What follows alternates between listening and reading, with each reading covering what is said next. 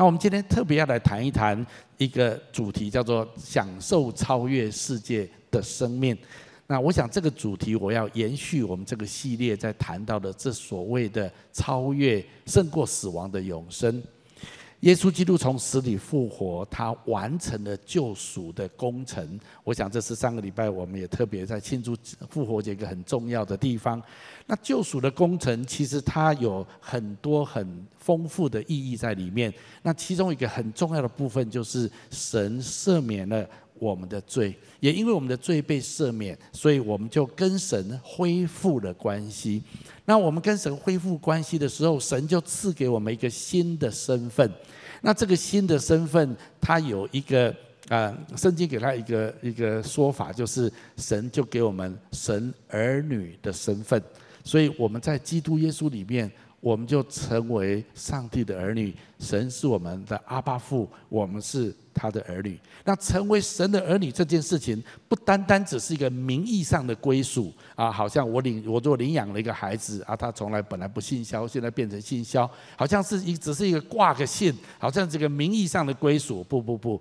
当我们说我们成为上帝的儿女的时候，这内涵里面有非常丰富。其实这个最重要的本质是，神把他的新生命赐给我们。这个新的生命在圣经里面有几个不同的角度的说法，也因为这个这个在基督里面的这个新生命呢，它是那么的丰富，好像一颗钻石，它是那么的光彩亮丽，它需要从不同的角度来了解它，能够完整的呈现。那我就觉得，在基督里面的这个新生命也是这样子。我们今天主读的主题经文是保罗说的。保罗说他赐给我们新造的生命，诶，是一个新造的人，好像这个新生命让我们成为一个新造的人。那耶稣的说法是说，是重生啊，好像我们再生过一次这样子。那。约翰说：“这是一个永远的生命，或者永恒的生命。我们这个系列我们在讲永生这件事情。那彼得，耶稣的最重要的门徒，他给我们另外一个说法，这个说法叫做分享神的神性。我今天特别要来谈一谈这个方面。那我也给他一个说法，叫做超越世界的生命。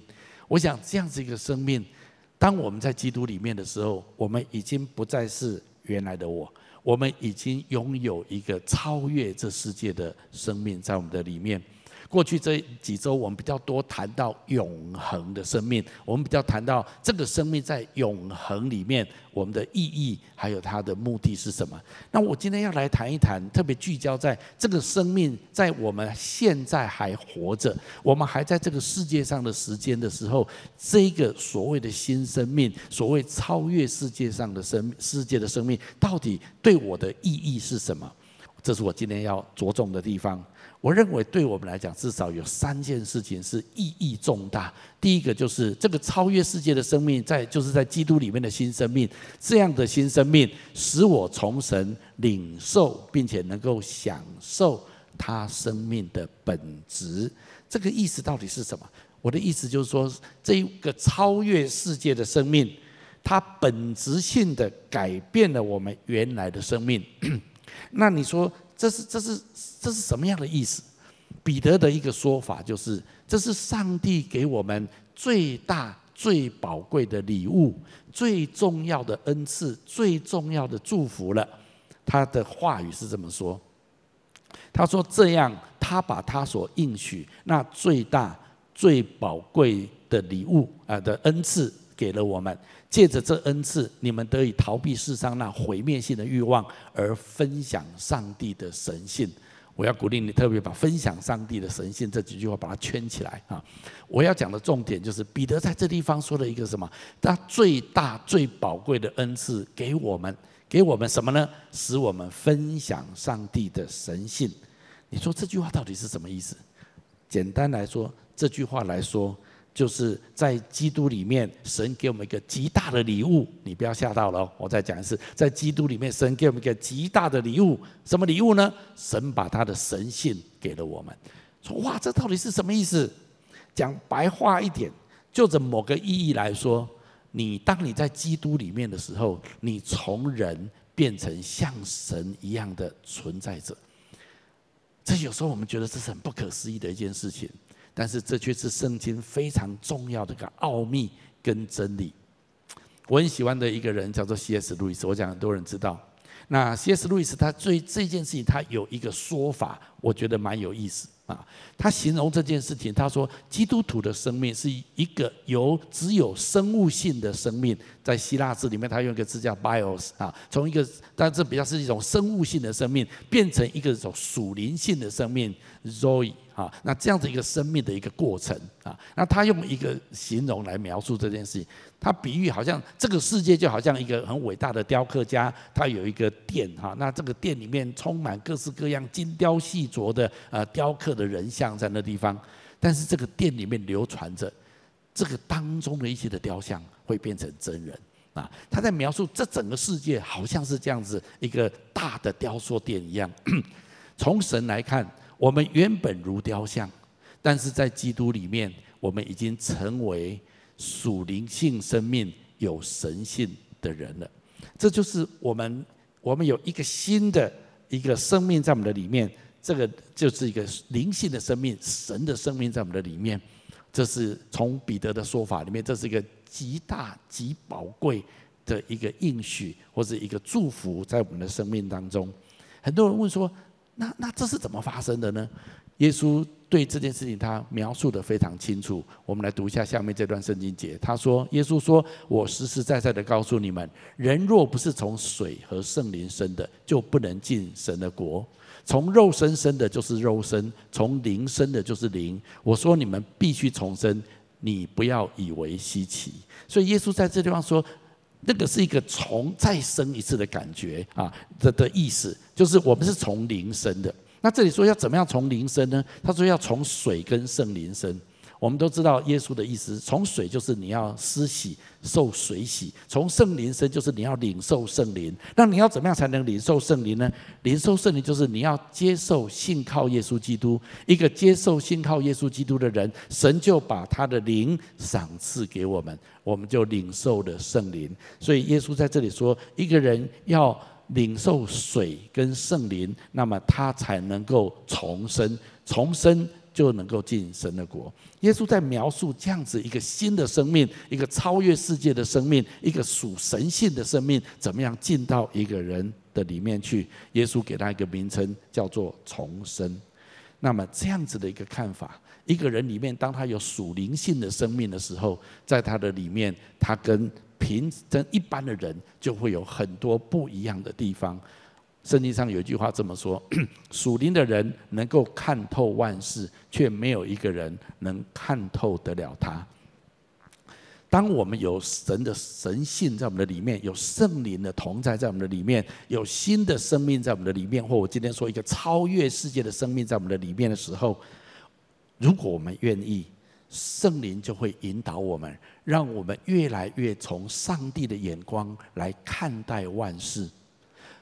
我们会做很多事情，我们对很多事情的看法、价值的判断，会跟这世界上很多人不一样。为什么？因为我们里面有神的本质，我们里面有神的眼光跟角度来衡量所有的事情，所以我们可以看看透很多的事情。但人家会觉得很奇怪，你怎么会这样子看？你怎么会做这个决定？这段圣经节我只截录第二章第十五节，我想把哥林多前书第二章这段话的上下文稍微再补充一下，让他了解。保罗在哥林多前书谈到这样子一个有神的灵、有神的性情、有神的本质，在他里面的人有什么不一样？好，这段话是这样子，他说：“我们没有领受这世界的灵，而是领受上帝所差来的圣灵，为了使我们能够知道上帝所给我们的一切恩赐。意思就是说，当我们有上帝的圣灵在我们里面的时候，我们才能够认识上帝所要给我们一切的宝贵的东西。没有上帝的灵的人，不能够领受上帝的灵所给的恩赐。这样的人不能明白这些事。”认为这是荒唐的，因为这些事的价值必须用属灵的眼光才能领悟领悟。然后接着最后也是我们今天用的圣经节，它用另外一个翻译版本说：属灵的人能够判断万事的价值，可是没有人能够评断它。我我在想，圣经保罗在这里特别提到说，当一个人有属神的神性跟圣灵的内住的时候，他看待很多事情的看法会跟很多人、跟一般人会很不一样。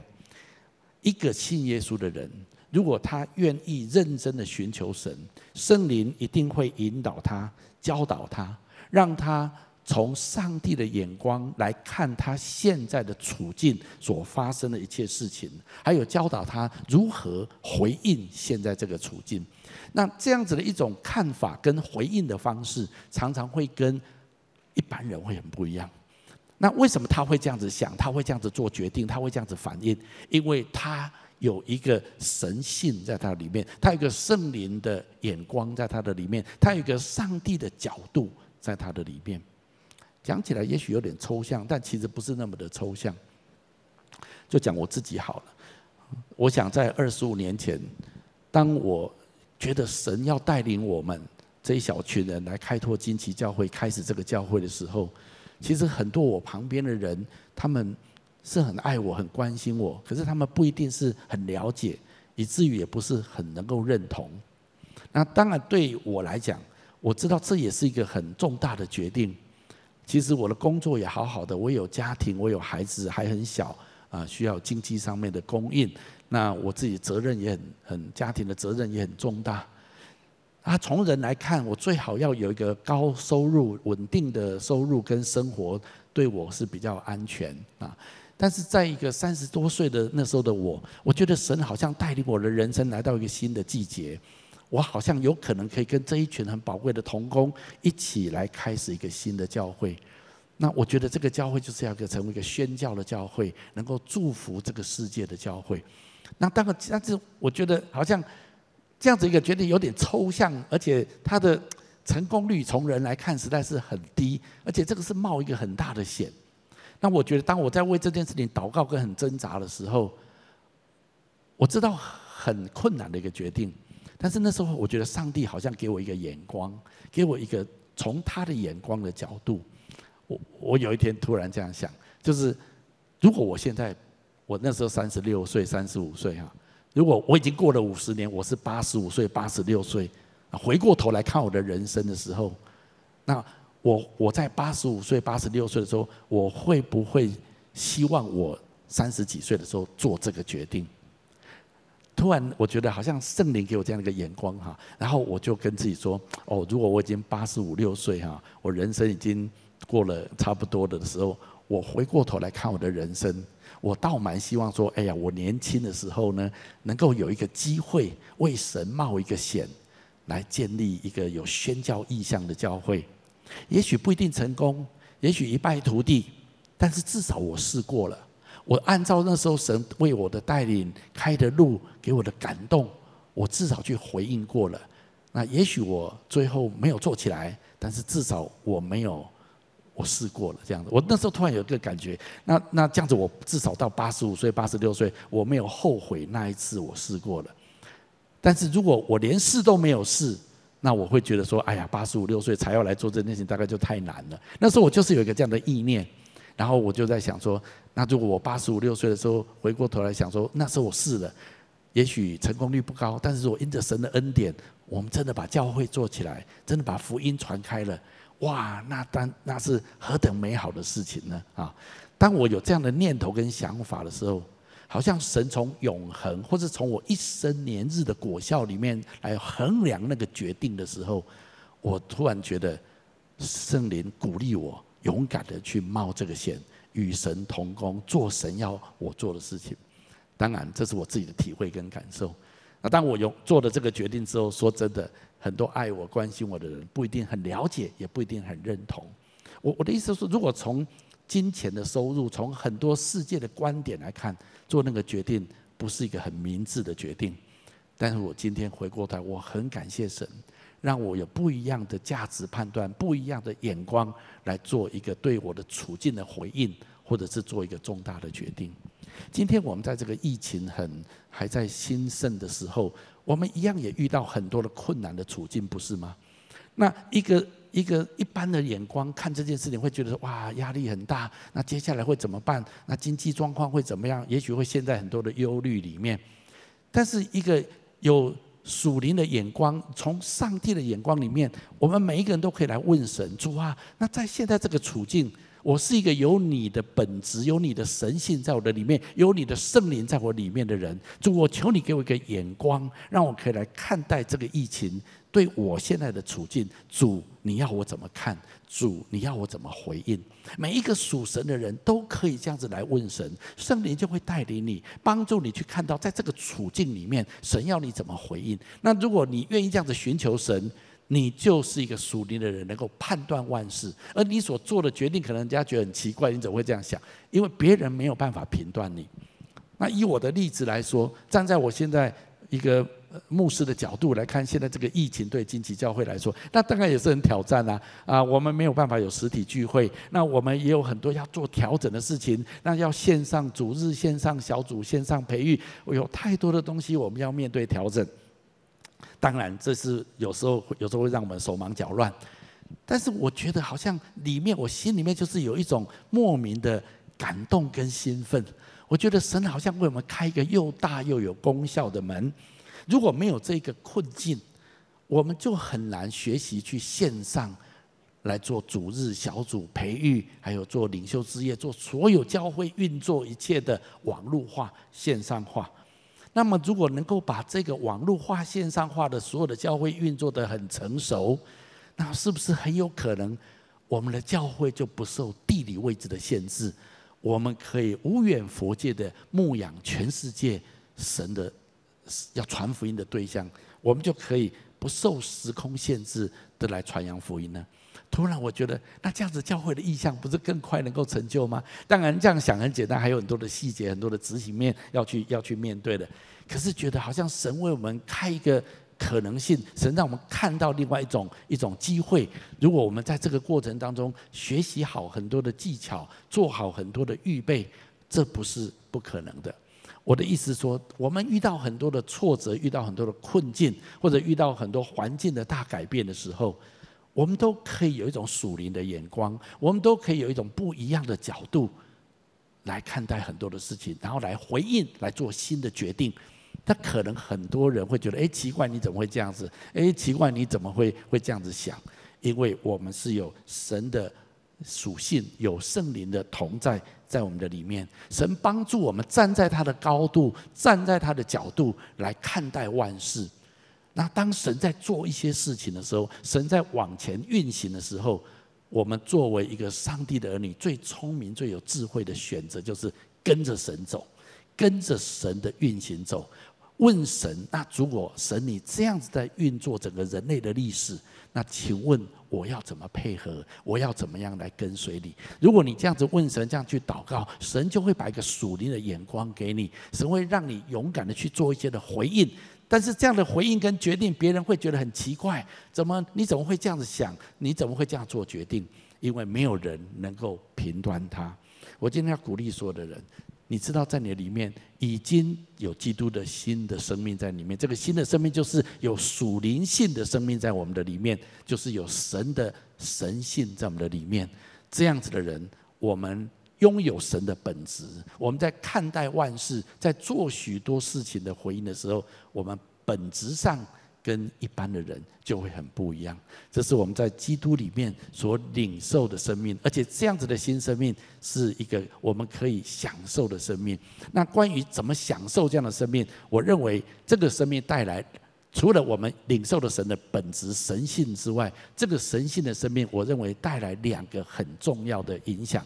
第一个，我下面要谈的就是它可以使我活出圣洁，更是自由的生活。有时候圣洁跟自由，在一般人的观念里面会觉得这是矛盾的啊！如果我要自由，就不可能圣洁啊！啊，我想做什么就做什么，这才叫自由啊！我想去哪里玩，做什么样的事情，你不要管我啊！那这样子我才是自由呢？但是不，从上再次我说，这是一个属灵的眼光，你要从上帝的眼光来看什么是圣洁跟自由。其实神给我们的一个新的生命。使我们活在这个世界上，我们可以成为一个圣洁而且非常自由的一种生命状态。我们大部分的人，我们必须承认，活在这个世界上，我们有一种罪的权势在我们的生命当中。什么叫做罪的权势？简单来讲，就是我们明明知道有一些事情不好，不应该去做，不宜去做，但是偏偏我们就是会去做那些事情。严重一点，有些人就会陷在那个瘾的当中。从圣经来看，这就是一种罪的诠释，常常使人无法自拔。那到底该怎么办呢？几乎所有的人都在这样的一个处境里面。保罗在圣经里面有一段话这么说：“他说，我真是苦啊！谁能救我脱离这取死的身体呢？感谢神，靠着我们的主耶稣基督就能脱离了。”然后他接着说：“如今那在基督耶稣里的就不定罪了，因为赐生命圣灵的律在基督耶稣里释放了我，使我脱离罪和死的律了。” OK，这段话其实是非常重要的。原来我们的生命在这种处境，就是我很想做该做的事情，可是我偏偏去做不应该做的事情。这是保罗在这段圣经里面的描述。然后他的结论就是：我真是苦啊！谁能够救我脱离这屈死的身体？但是他给了答案。他说：感谢神，靠着我们的主耶稣基督，我们就能脱离了。那说到底是怎么脱离呢？他后面接着说，那一些在基督耶稣里面的，他就不定罪了。为什么可以这样子呢？因为赐生命、生命的律在基督里面释放了我，使我脱离罪跟死的律。好，我要来解释一下这件事情。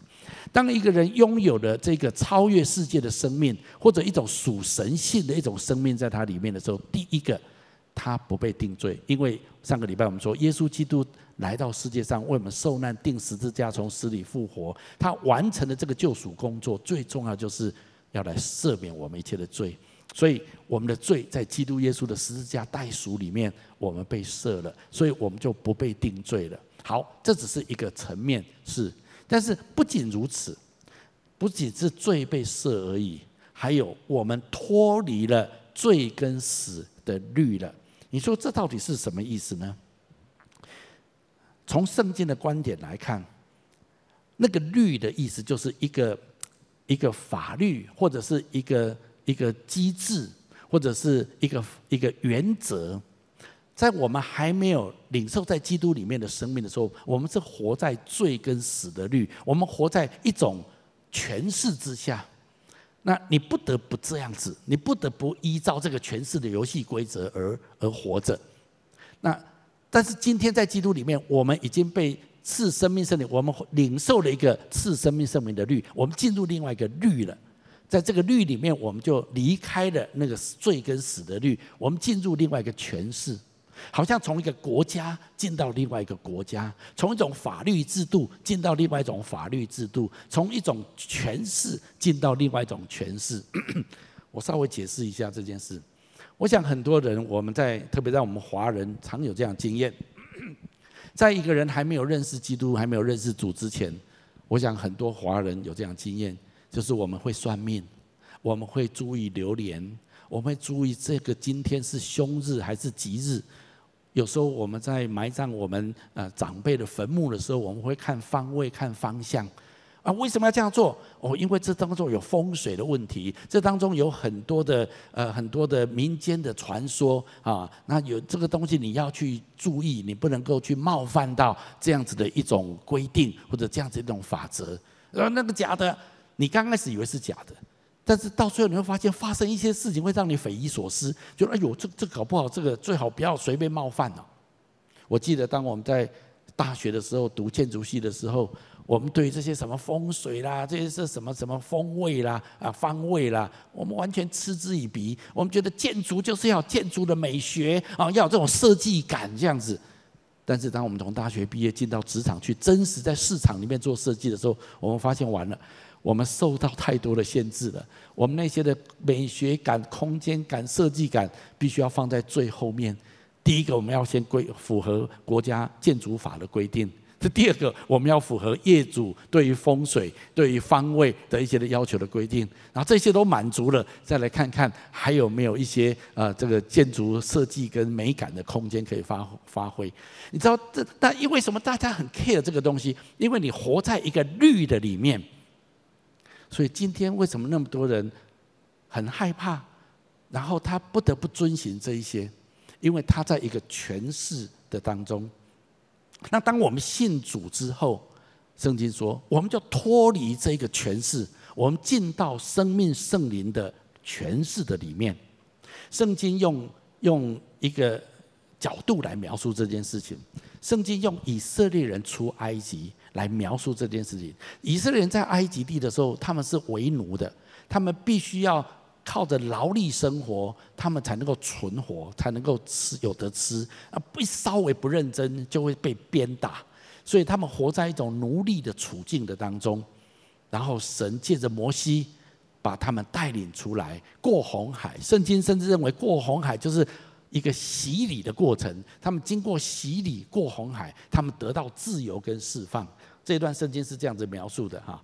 好啊，这里有提到我们要彼此认罪，互相代求。当我们可以彼此这样子来祷告的时候，我们就不再受到这个律的影响。就是这是一个国度啊。以前的国度是一个死罪跟死的律，那现在神把我们带到一个是生命圣灵的国度里面，在这个国度里面，我们彼此带到是很有力量的，我们可以彼此来医治，然后祷告的力量是强大的。好，那么我刚刚说的这段。旧约的出埃及的过程里面，圣经有描述到这一句这一段话。他说：“弟兄们，我不愿意你们不晓得，我们的祖宗从前都在云下从海里经过。这个云就是呃日间的云哈，然后就就是神带领他们经过这些，从海里就是从红海啊，都在云里在海里受了洗归了摩西，并且吃了一样的零食，都喝了一样的灵水，所喝的都是出于他们的灵磐石。”那磐石就是基督。圣经把旧约以色列人出埃及的这个东描述为在基督里面受洗归入基督的这样子一种图像，在希伯来书也描述这样的一个过程。如果这样来看，我们已经从埃及那个奴役的律、那个那个国度，进到一个神的自由的空间的律里面。好，那这就是我们从一个国度进到另外一个国度。当我们在基督里面拥有这个新生命的时候，我们就被释放了。我们从罪跟死的权势里面得着自由了。我们不需要再被罪辖制，再被死亡恐吓。我们已经可以从这里面得着自由了。所以圣经上说，我们得到自由，我们就不要再回到以前。你知道出埃及的以色列人。有很多人又怀念以前在埃及的食物，他们忘记了在他们埃及的时候，他们是为奴的，他们是做奴役，他是没有自由的。那有些人还是怀念那里，所以在新约里面，神也提醒我们，基督释放了我们，叫我们得以自由，所以要站立得稳，不要再被奴仆的恶挟制。所以圣经在这里很提醒我们，我们已经在基督里面，我们已经拥有自由了。你不要再回到最终之乐了，你不要再再拿以前那些那些。那些娱乐最终之乐来来来享受，来来过那种生活，在自己被捆绑，你不要再这样子了。我想在这里要讲一个很重要的属灵的原则，就是一个在基督耶稣里面的人，他拥有神的生命在他里面的人，你已经有一个新的生命在你里面，是有力量胜过罪的权势。最重要是你已经进入上帝的国度里面，在这个国度里面的人彼此带到。彼此扶持的力量是很强大的，神的灵运行在我们当中的力量是非常强大的。当我们这样子过生活的时候，我们就可以过出一个自由的、喜乐的呃一个一种生活方式。我觉得这个图像很能够描述这件事情。超越世界的生命在我们的里面，其大能足以使我们脱离罪的捆锁，得着真自由。很多人知道这个象的木桩这个小故事，一只小象在小的时候。那个因为很调皮啊，所以主人就把它啊拴在一个木木桩上面啊，但是它怎么挣脱怎么挣脱都脱不了啊，那它也就习惯了，只要主人一把它钉在一个木桩上面的时候啊，这个小象就不用挣扎了，就就算了，就不动了。但有一天这个小象已经变大象的时候，一样，当主人再把它钉绑在这个木桩上的时候，它就不动了。其实这个时候它已经力量。大足以轻而易举的就把这个木桩拔起来，但是他的经验告诉他，他胜不了，他不可能拔出这个木桩的，所以他就不动了。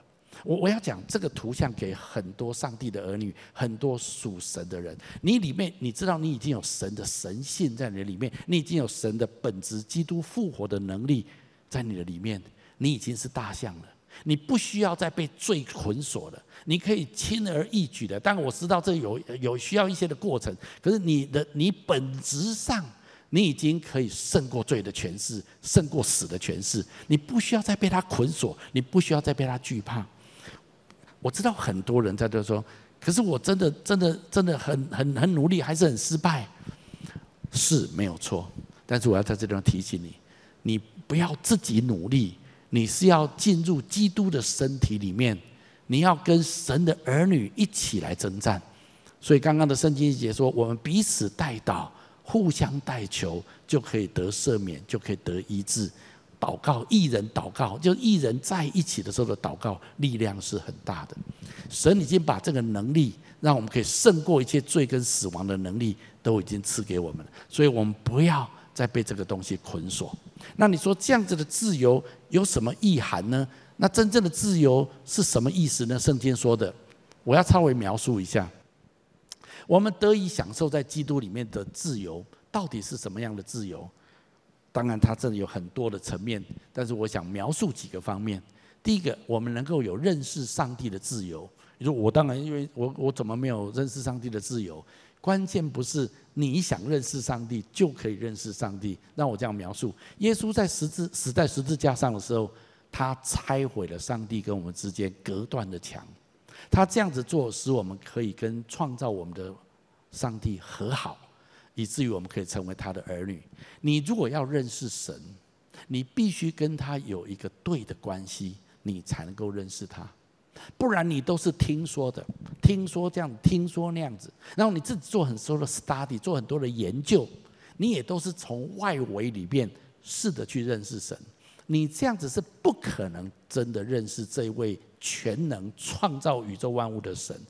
你要认识他，真的认识他，唯独你跟他有一个对的关系。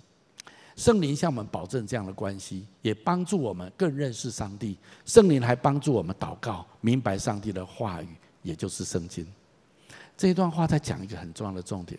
其实一样，如果朋友之间要彼此真的认识，他必须要真的跟对方有好的关系，才能够认识对方。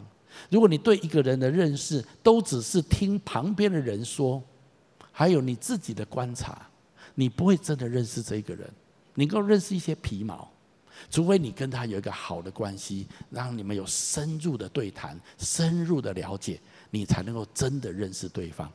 我们跟神之间也是一样，如果我们要认识神，我们必须要有圣灵的帮助，有神的灵在我们的里面，我们才能够真的认识他。所以在这样子的一个圣灵的大能里面，新的生命里面，我有认识神的自由，还有。我有去爱的自由，圣经很清楚告诉我们，神的灵住在我们里面的时候，我们就可以感受到神的爱，而这样子的爱，让我们体验过神的爱之后，我们才有能力去爱神跟爱其他的人。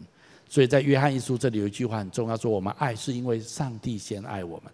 人跟人之间的爱充满许多的很多的条件，充满很多的欲望，充满很多的受伤在里面。很多的电影，很多的艺术作品，在描述人跟人之间的这种又渴望，但是又令人感到无奈跟空虚的一种关系跟爱。但是，如果我们真的认识什么才是真正的爱，那个爱唯独从神来。我们得着自由的目的是要活出一种有爱的人生。那这种爱是以爱神，还有乐意服侍神跟服侍人的一种人生。不是一种自我中心的人生，这样的人生会让你里里外外充满喜乐，充满神的能力在你的里面。这种爱，你要先从神体验跟经历，你才知道怎么样去分享。所以，我们就有爱的能力跟自由。第三个，我认为最重要的就是能改变的自由。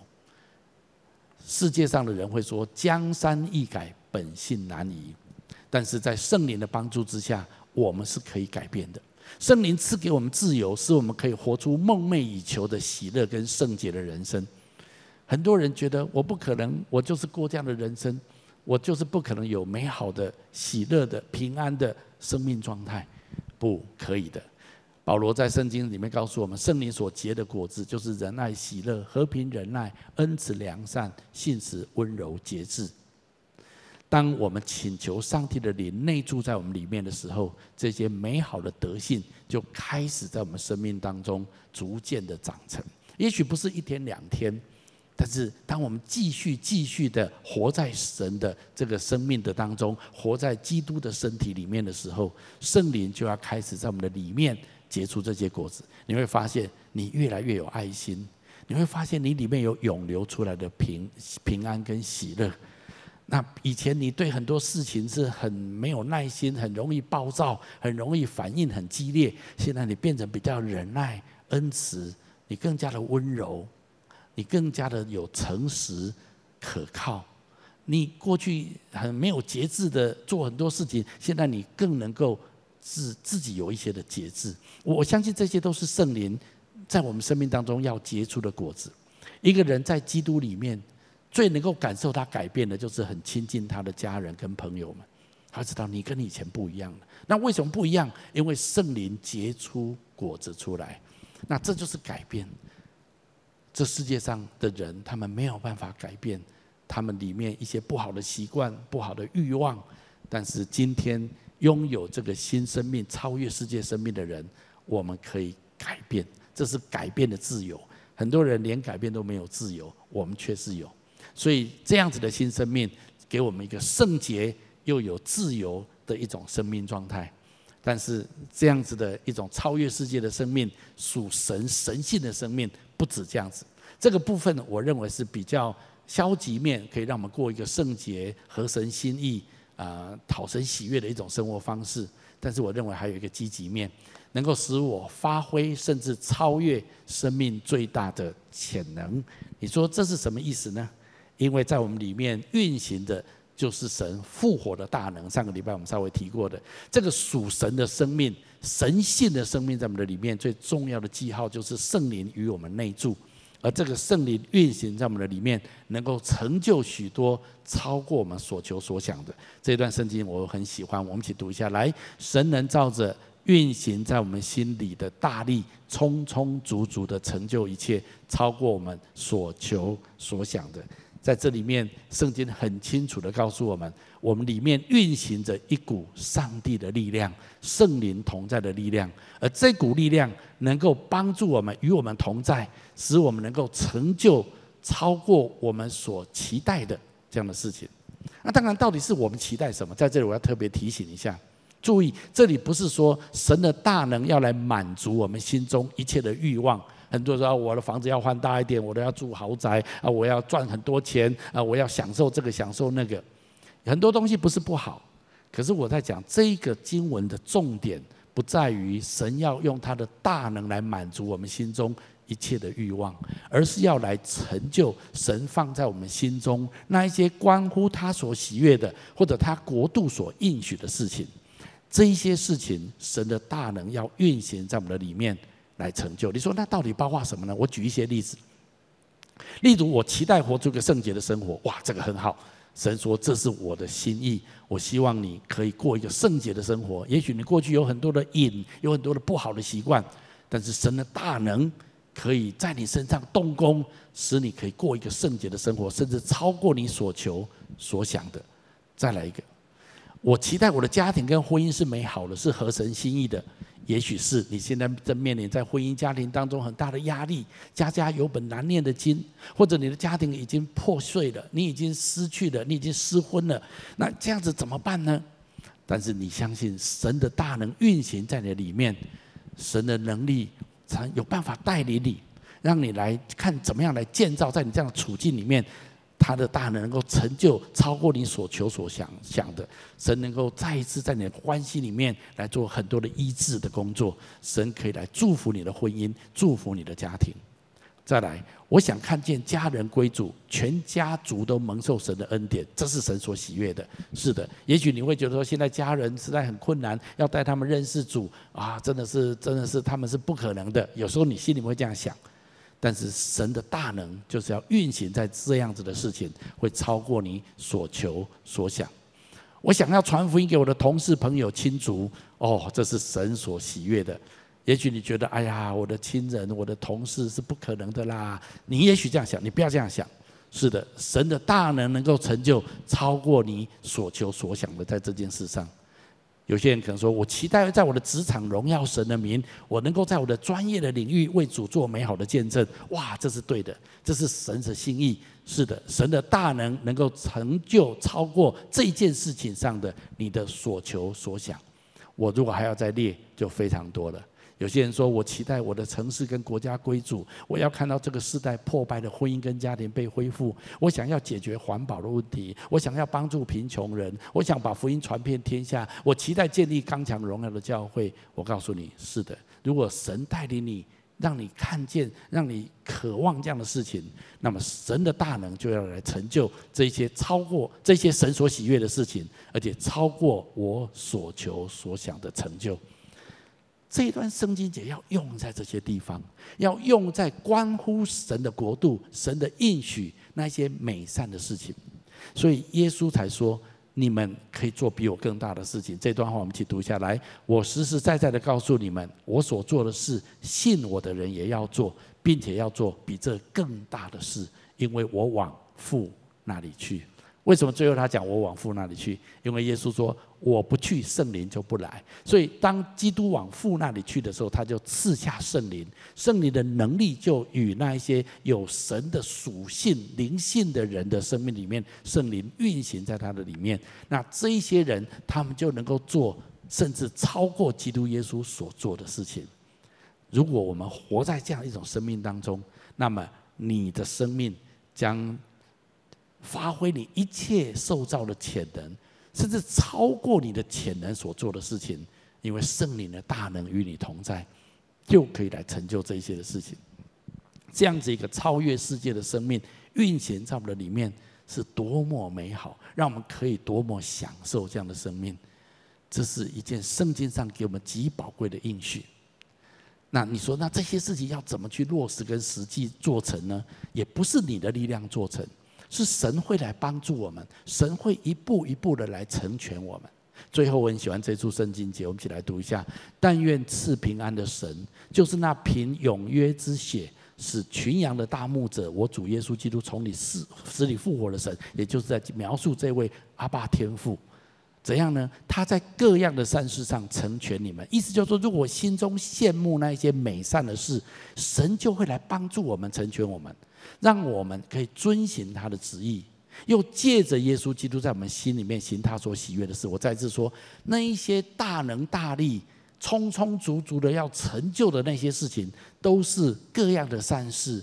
都是神所喜悦的事情。如果我们愿意去做那些的善事，那些神所喜悦的事情，神就用他圣灵的大能与我们同在，要激发我们一切的潜能，甚至超越我们潜能的来成就这些的事情，以至于荣耀归给他，直到永远。阿门。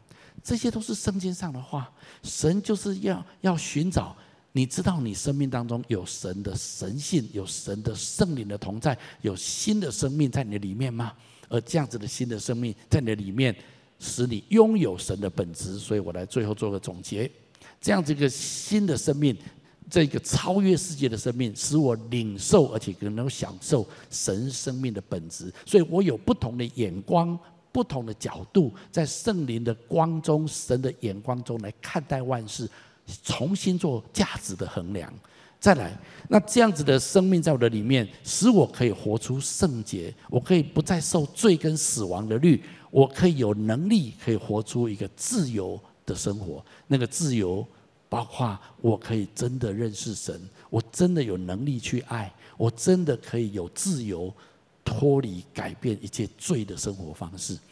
还有最重要的，这样子一个复活大能的生命在我里面，使我能够发挥甚至超越生命最大的潜能。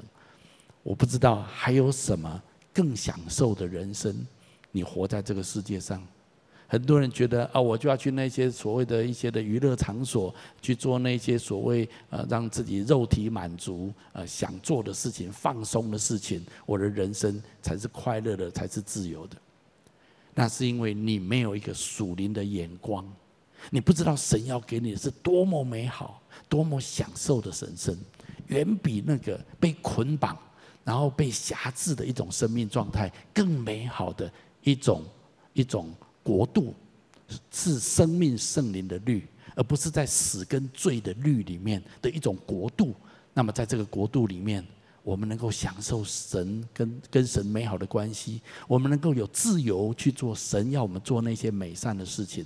我们能够看见我们生命发挥最大的潜能，甚至超越我们能力所能做，圣灵大能的运行，借着我们生命被释放出来。我再也没有办法想象有比这样子更享受的一种生命状态。我宣告这样的祝福，这样的生命要临到每一位在线上的朋友、家人的生命中。我们一起来祷告。阿爸父神，我奉你的名祝福每一位。亲爱的家人、朋友、弟兄姐妹，打开我们属灵的眼光，主让我们看见我们存在的最荣耀的价值，就是拥有你的神性在我们的里面，领受你在基督里面新造的人，领受这个重生的生命，让我们可以享受这样的生命，活出这样的生命。我宣告这样的祝福在每一个人的生命当中。我要请大家继续把眼睛闭着。在我预备这一篇信息的时候，灵里面有一些的感动，让我用一些话来鼓励我们当中一些人。我觉得我们在线上有一种第一种人，你觉得你已经很认真的在回应神放在你心中那些各样的善事，还有神所喜悦的事情，你已经很积极的投入在这一些的服事的当中，然后你也期待圣灵能够做成就超过你所求所想的事情。那但是有时候你会觉得说，为什么拖这么久还没有看到那个事情成就？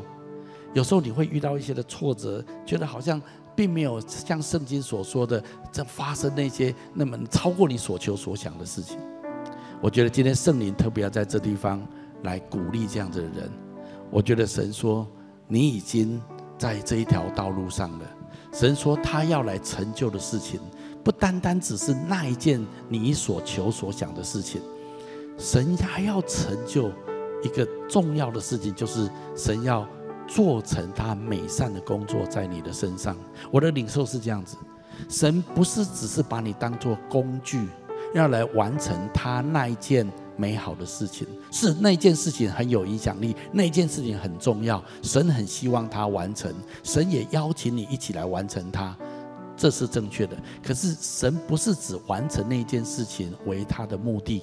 你就是神的目的，因为在这个过程当中，神还有更重要的工作在你的身上，因为神要建造你的生命，让你长大成熟，满有基督长成的身量。很多时候，神拦阻让那件事情还没有完成，或还没有做到所谓超过所求所想的完成，不是你在等神，是神在等你。神看，神要鼓励你看见，在这个过程当中。你跟人的关系怎么样？你跟家人的关系，你跟同工的关系，你有没有更像耶稣基督？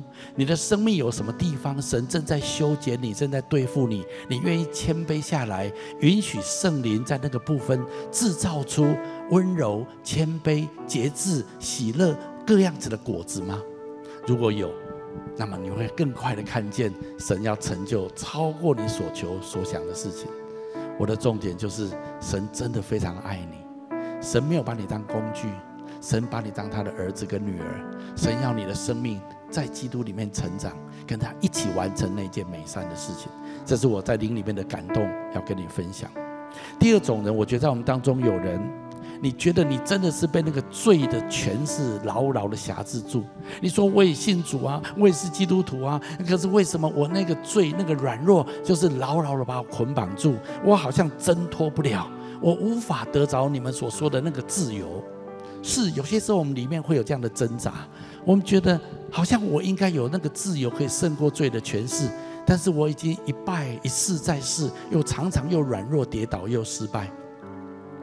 我相信今天圣灵要跟这样的人说：“我的孩子，这件事情，你要征战得胜这件事情，你不是靠着自己的力量在挣扎，重点是你要懂得进入基督的身体里面，跟神的儿女们一起来挣扎、征战这件事情。注意，我们刚刚读的圣经也是，我们要彼此认罪，互相代求，使我们可以得医治。一人祷告的力量是大有功效的。有很多上帝的儿女，他不太看重基督徒的生活，不太看教教会生活，他想自己挣扎，自己面对。他跟家人的关系也不好，跟人家的关系不好，你很难的。你知道吗？神把我们带入他的国度里面。赐生命圣灵的律，它是一个国度，它不是只是一个法则而已，它甚至一个是一个一个一个关系的里面，神要你进入这样的关系的里面，所以在教会的生活里面，在彼此的代祷的里面，神要使你胜过这些的软弱，所以你要找人有机会分享一下你的软弱，把你的困难提出来，让别人为你祷告，跟别人一起。一起来同行，一起来征战，不要单独的征战。我相信，当你这样做的时候，你会很惊讶，你会很快的胜过这些的软弱，胜过这些的瘾。我相信神要这样来祝福你。在我们当中，可能有人你还不是基督徒，或者你还不太确定你跟这位上帝之间的关系。那么，我今天要告诉你一个最好的消息：我们活在这个世界上，能够领受最大、最宝贵的一个从上帝来的礼物。就是领受神的神性在我们生命当中，也就是领受在基督里面新的生命，我们能够活出超越世界的一种生命。也许你要问说，那我应该怎么做呢？我怎么领受这个生命呢？圣经上告诉我们很清楚，不是你要奉献很多钱，你要做很多的好事情，你要做很多的什么投资才能够得到这个。圣经告诉我们没有，每一个人都可以，只要你用一个很单纯的信心，愿意来接受神在基督耶稣里给我们的这个救恩。今天神就要把这个新的生命，把一个超越世界的生命，把一个属神性的生命赏赐给你跟我。我要来做一个简短的祷告，来接受跟信靠耶稣基督。我邀请你跟着我来做这个祷告。